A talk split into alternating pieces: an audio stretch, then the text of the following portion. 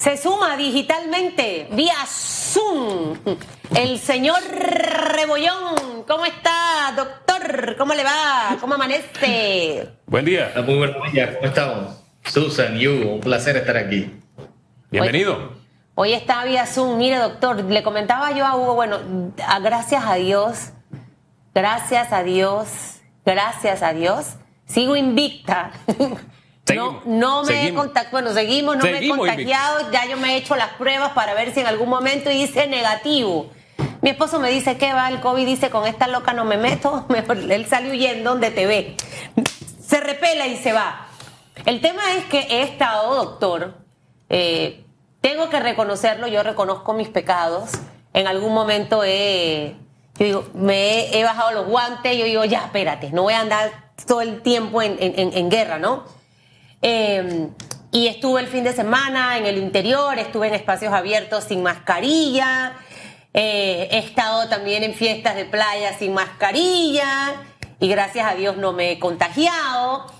Y, y, lo que he visto es que efectivamente quizás nos hemos mantenido más o menos en los contagios, quizás estos últimos días un poco más de casos, pero a mí me parece que la vacunación ha sido la clave de todo esto de, mantener estos números. Y quisiera como que usted me ayudara a entender un poco lo que estamos viviendo los panameños en esta coyuntura del COVID.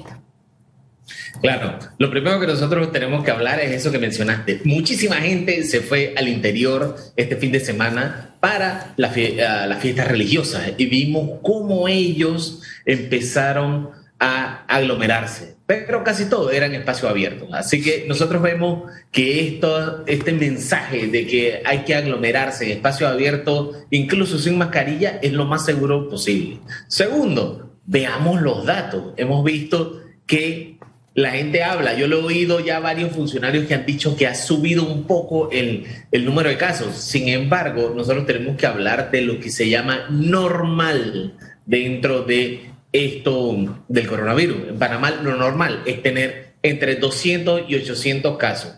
Eso significa que no hay alertas, no se prende nada, pero simplemente se vigila. Las hospitalizaciones siguen en su punto más bajo, por debajo de 100. El número de muertes, fíjate que en abril van 9 muertes, o sea, menos de una por día, lo que indica que en efecto la vacunación en altos números ha sido un éxito total en el impacto. Eh, esos números, esa realidad que vivimos hoy, es producto en gran medida de las vacunas. Ayer conversaba con un amigo, Carlos Aguilar, dice, aquí estoy con COVID, pero lo único que tengo es una tosecita seca. Y entonces le digo, oye, tú estás vacunado. dice, sí, y le digo, bueno, entonces esa es la ventaja. No te bajan los pulmones como ocurría al principio. Se nos olvida lo que veíamos al principio versus lo que hoy la gente siente, que es esa tosecita o me dio fiebre o me dio un poco de diarrea, algo, ¿no? Y, yo quisiera eh, hacer énfasis en eso porque esta vacuna, al igual que todas las vacunas, no es perfecta. Hombre, el ser humano es imperfecto, no puede producir algo perfecto. Pero sí quisiera abonar a eso porque siento que eso es lo que de alguna manera nos puede mantener en esa en ese escenario que usted nos acaba de dibujar, doctor. Pero puede que yo esté equivocado, ¿no? Y si lo estoy, por favor, dígalo también. No, claro, mira, una de las cosas que la gente tiene que acordarse es la velocidad de este virus. Al inicio de la pandemia, cuando se empezaban los casos, eran uno, dos, cien, mil casos de una vez inmediatamente y así mismo se iban llenando los hospitalizados. Ah, pero en esta ola de Omicron nosotros vimos algo que fue totalmente diferente. Al tener ya una gran cobertura de más del 80% con dos dosis al menos, vimos que aunque tuvimos una gran aceleración de casos, y la gran mayoría eran como lo mencionaba Hugo, tu cuerpo te protegió y solamente te dio tosecita, fiebre, los hospitalizados no llegaron. Los hospitalizados estuvieron en un punto bien bajo, a pesar de que tuvimos casi la mitad de los casos de la pandemia, los tuvimos en enero detectados, entre enero y febrero. Entonces, es importante destacar eso. Las vacunas son víctimas de su propio éxito. Nadie se acuerda que hace dos años teníamos filas de ambulancia de pacientes graves, pacientes sanos que llegaban a la ambulancia. Nosotros con el movimiento Todo Panamá no teníamos capacidad para ofrecer servicio y seguimiento a todos los pacientes. Y hoy en día, gracias a la ciencia detrás de las vacunas, estamos así. Hombre, gracias a Dios lo hemos alcanzado. insisto, y este panorama es el mismo que se pinta en el mundo. China, que tiene su, su vacuna, que no es la que usamos nosotros, y ahí está el caso de Shanghai, en el resumen lo leíamos. Vino esta oleada en Shanghai, tres muertos se registran en la, última fecha, y los tres eran no vacunados y con enfermedades subyacentes. Doctor.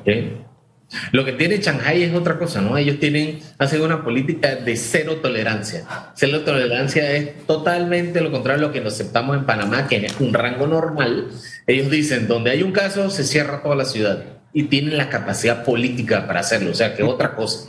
Ahí es donde nosotros vemos movimientos de gente impulsados por ciencia para poder eh, hacer los cambios de esto. Y ahí es donde entran estos conceptos de, de ciencia rebelde ciencia para promover el cambio, como lo que va a ser la marcha por la ciencia aquí en Panamá, que van a montar a todos los científicos con tal de empujar más políticas eh, basadas en evidencia. Eso va a ser el otro domingo, así que todo el que quiere ir, que vaya. Ustedes no pueden ir. Háblenos, más de esa marcha, por favor. Claro, mira, esa marcha por la ciencia es un evento que ocurre desde hace cinco años en Panamá es organizado por el Movimiento Ciencia en Panamá y tiene toda una serie de organizaciones que están detrás, ¿no? que están empujando esto. Y la idea es enseñar a las personas que la ciencia está en todos lados. Por ejemplo, yo estoy ahorita mismo a kilómetros de distancia donde están ustedes y estamos compartiendo. Y todo esto, que para nosotros es normal, requiere un montón de cosas que ocurren. Tecnología, electricidad, cable, internet, ingenieros, técnicos y para eso, para solucionar problemas, necesitas la ciencia. Ahí es donde nosotros y muchos más científicos vamos a educar a la gente, hacer una feria bien bonita en el Biomuseo el 24 de abril, que la gente puede llegar desde las 11 de la mañana y van a ver charlas, van a ver stands interactivos, van a dibujar pancarta con materiales reciclables, porque el tema este año es el ambiente. Así que los invitamos a todos a que vengan. Mire, yo regreso a China porque es que un día yo iba a desayunar y alguien me agarra y me dice, ¿has visto lo de China? Y yo le decía, ¿qué cosa de China? Tienes que ver lo de China. Y yo, Dios mío, no puedo comer y luego veo lo de China. No, mira lo de China. Yo empecé a buscar Shanghái, China, últimas noticias, Google, tu, tu, tu. Y, obviamente era esto del confinamiento por una cantidad de casos. Y, es para que la población entienda cuando usted eh, dice cero tolerancia. Porque lo que pienso, doctor Rebollón, es que los seres humanos, la mayoría le agarró pánico y terror al COVID. Y por agarrarle pánico y terror al COVID, desarrolló otras enfermedades, uno. Dos, se ha vuelto una persona inservible porque no eh, quiere trabajar, siente que si sale algo va a ocurrir, se ha vuelto una persona antisocial, no quiero ver a nadie, nadie entra a mi casa. Eh, todavía hay personas que tienen ese estilo de vida muy marcado y cuando ven este tipo de noticias se alteran demasiado. Entonces, eh, cero tolerancia que es que se han vuelto extremos y probablemente por la cantidad de casos que tuvo China, ahora con uno, con dos, con tres, Cierran todo. Es más, si en una barriada hay varios casos, nadie entra y nadie obviamente sale de allí. Eh, para que esa parte nos traslade un poquito a China, eh, hablaban del tema del sacrificio de animales y que sí, pero están matando a los animales porque ya no tienen que comer y se están comiendo a los animales. Yo, ay, Padre de la Gloria. Eh, por favor, doctor, hay un grupo todavía que vive en esa efusión diaria eh, yo soy epidemiólogo y yo vivo estas, pandemias y epidemias todo el tiempo, donde usualmente la gran mayoría se mantiene dentro de rangos tolerables. Y esto ocurre en todas las enfermedades, no solamente en COVID, enfermedades cardiovasculares, cáncer, donde sabemos cuál es el rango. Esos rangos se llegan con ciencia y con experiencia, experiencia usualmente de años. Nosotros tenemos dos años con esto.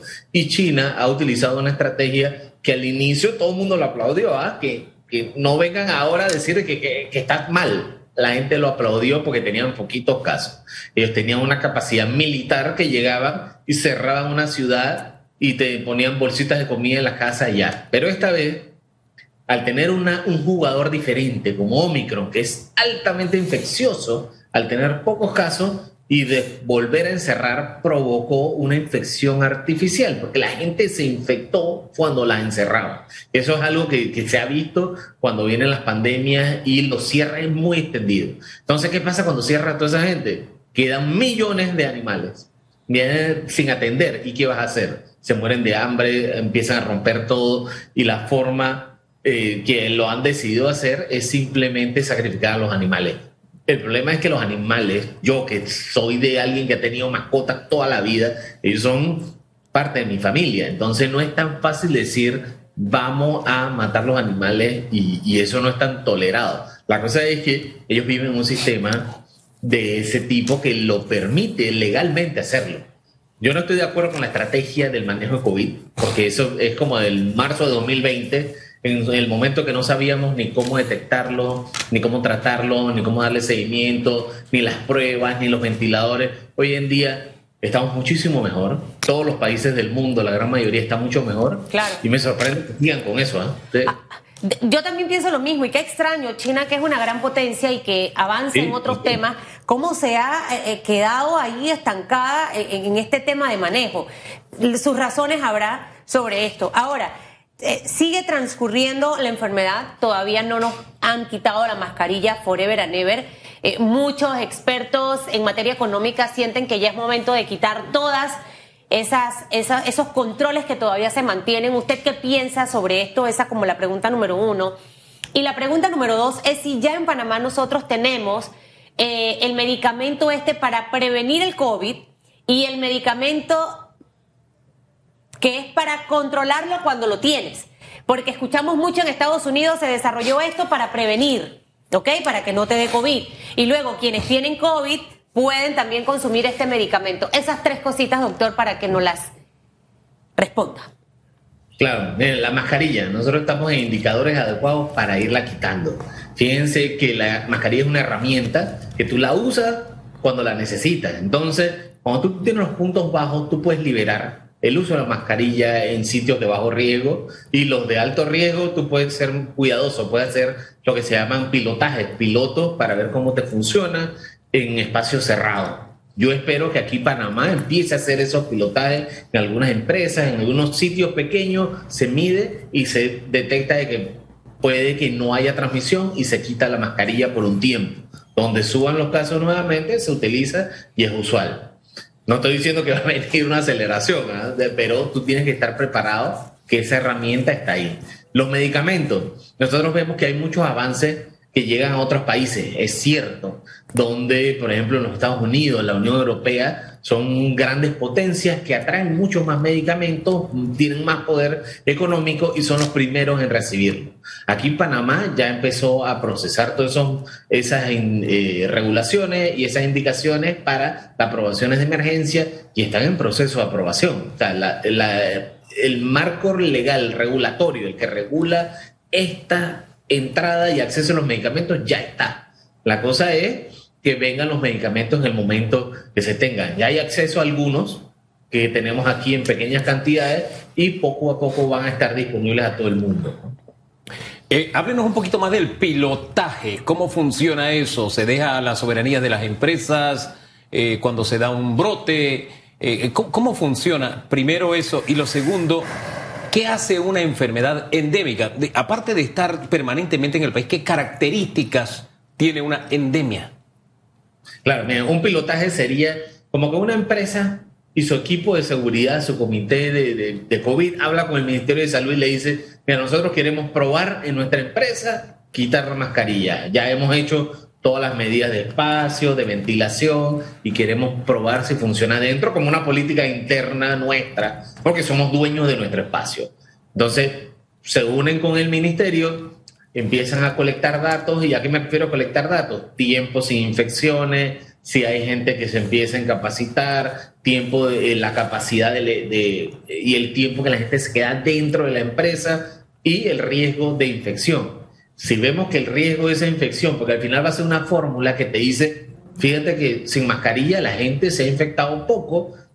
¿Por qué? Porque hay poco COVID afuera. Entonces tú puedes escalar eso Cuando digo escalar es que entonces otras empresas se copian y dicen, hey, fíjate que esta lo hizo, vamos a hacerlo en otra, en la nuestra, a ver cómo nos va. Y se va aumentando, aumentando, aumentando. Entonces, la idea de eso del piloto es que tú empieces poquito a poquito, riesgo controlado, bien medido, con buena ciencia, y luego vas abriendo. Eso es como una innovación, un startup, empieza chiquito. Y eh, con respecto a lo de la endemia, ¿qué es lo que significa la endemia? Antes de la endemia, antes de la endemia solamente para sacarle punta a la pija a esto, eh, es un poco lo que de alguna forma en la práctica hemos hecho acá. Nosotros hemos puesto en práctica un riesgo, digamos, calculado y controlado, porque aparecemos en pantalla, al principio solamente estaba un presentador, después estuvimos los dos, pero a mayor distancia, había como tres metros de distancia, ahora estamos más cerca, pero distanciados todavía. ¿Ve? Entonces, sí. Eh, sí. poniendo un poco en práctica ese riesgo, porque nuestra nuestra labor lo amerita. Además, usted ha venido acá a programa, usted sabe, llega con su mascarilla acá en el estudio. Después que le ponen el micrófono, usted se quita la mascarilla. Un poco ese riesgo calculado al que se refiere el pilotaje con cifras. Exactamente. Exactamente, el riesgo calculado en pequeña escala y luego se va probando. Ah, porque no puedes probar en 4 millones de personas. Eso no funciona así. Tú lo pruebas en pequeño y se va escalando poco a poco. Claro. Bien, vamos a la endemia. Me nos iba a contar los detalles de qué es una endemia, porque se ha dicho mucho, esto se queda, va a ser endémico. Mm, eh, creo que va más allá de que solamente esté presente, te reúne algunas características especiales. Cuéntenos, la doctor, por favor. Claro, mira, lo, de la endemia significa que ya tú más o menos puedes predecir cuántos casos, cuántos hospitalizados y cuántas muertes vas a tener. O sea, ya todo está y no se sale de ningún un parámetro medido. En parámetros están prácticamente medidos donde te dicen que es entre 200 y 800 casos nuevos, que tenemos entre 2 y entre 2 y 10 hospitalizados nuevos y que tenemos entre 1 y 10 muertos nuevos por día.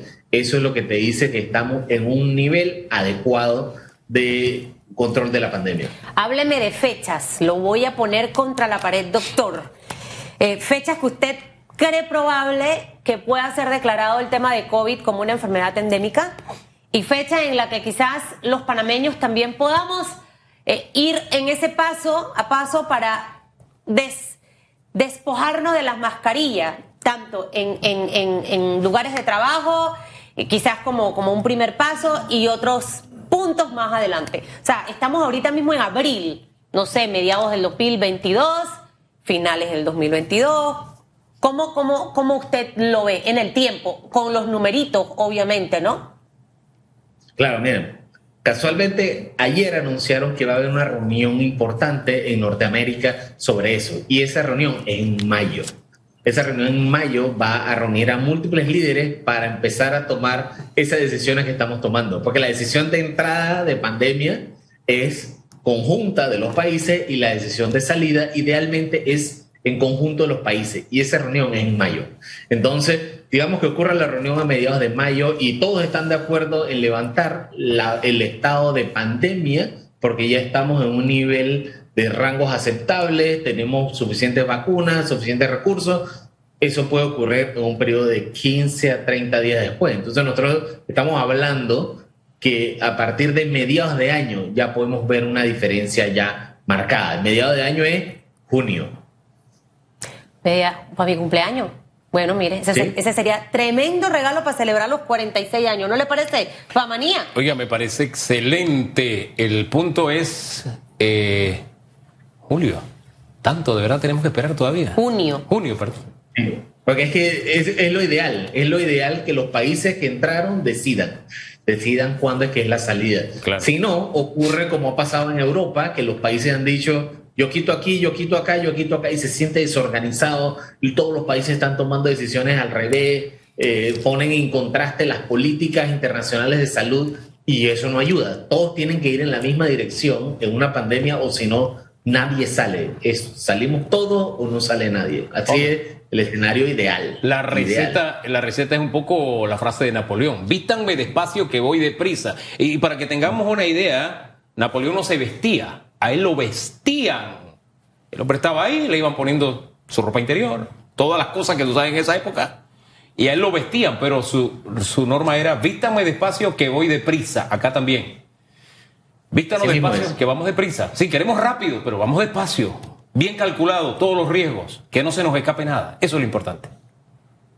Así mismo es. Oiga, doctor, algo, algo que mm, no quiero que se quede por fuera es que los niños regresaron a la escuela. Yo, yo tengo una sobrinita de 5 años que está en kinder eh, y ya estamos en abril y, pareciera que el tema del virus también se ha manejado bien porque el hecho de que los niños regresaran a la escuela, no todos han eh, sido vacunados, eh, no tampoco ha disparado el tema de, de los casos de COVID para que nos explique un poquitito eso. Y un segundo llamado para ese millón setecientas mil personas que todavía hacen falta por colocarse la segunda dosis de refuerzo, lo importante que es seguir y cumplir ese protocolo de vacunación. Claro, nosotros desde el año pasado se hicieron pilotajes, pilotos en escuelas pequeños, en algunos sitios donde se vio que las escuelas eran los sitios más seguros. Tenían protocolos, miles de personas trabajando en protocolos de bioseguridad, ya los maestros estaban educados, los maestros estaban vacunados, los padres estaban educados y los niños podían llegar.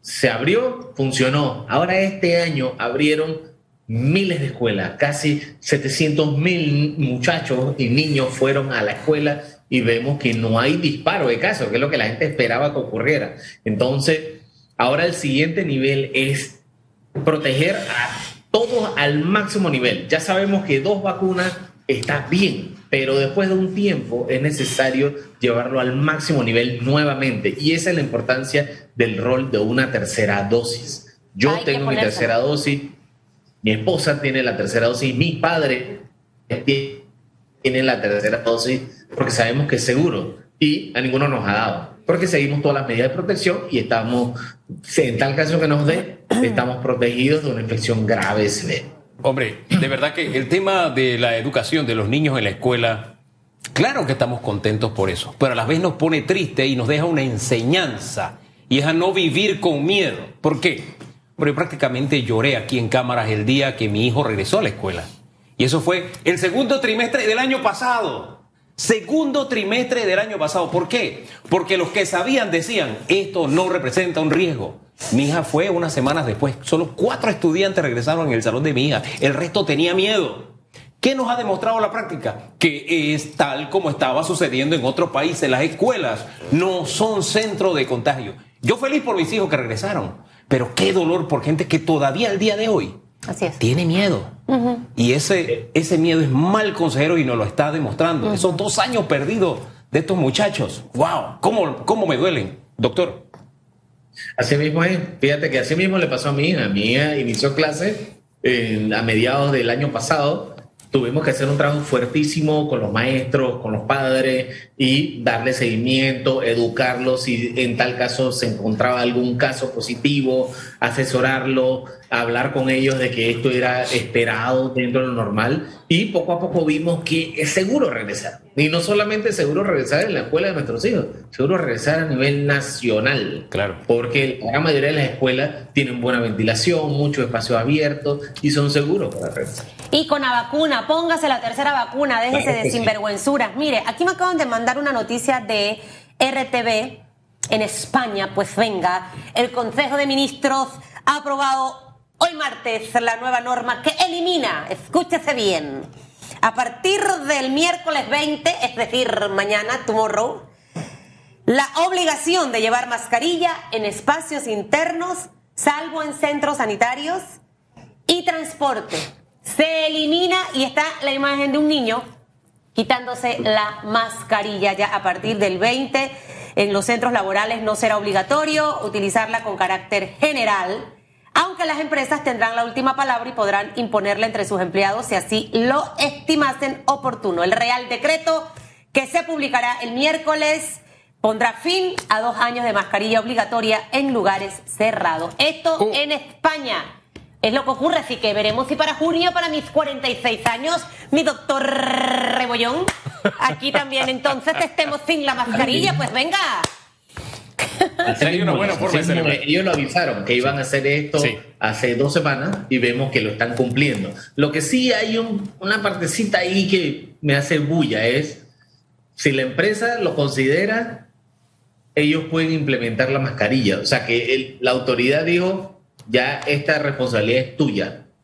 Entonces, ahí hay- tiene que haber una conexión entre la autoridad para garantizar que las empresas estén bien entrenadas para poder identificar cuándo es de riesgo. O sea, que no es solamente que te soltee y ya, no, no, tiene que haber una conexión cercana para garantizar que todos estén bien educados en el cuidado adecuado y cuándo usarla y cuándo no usarla. Hombre, siempre orientador escucharle. Muchísimas gracias, doctor. La recomendación siempre, oiga, dejen el miedo, vamos adelante. Panamá da paso de gigante, un país pequeño que da paso de gigante cuando quiere y parece que despojarse del miedo. Que tenga buen día, doctor. Gracias. Chao. Hasta luego. Chao.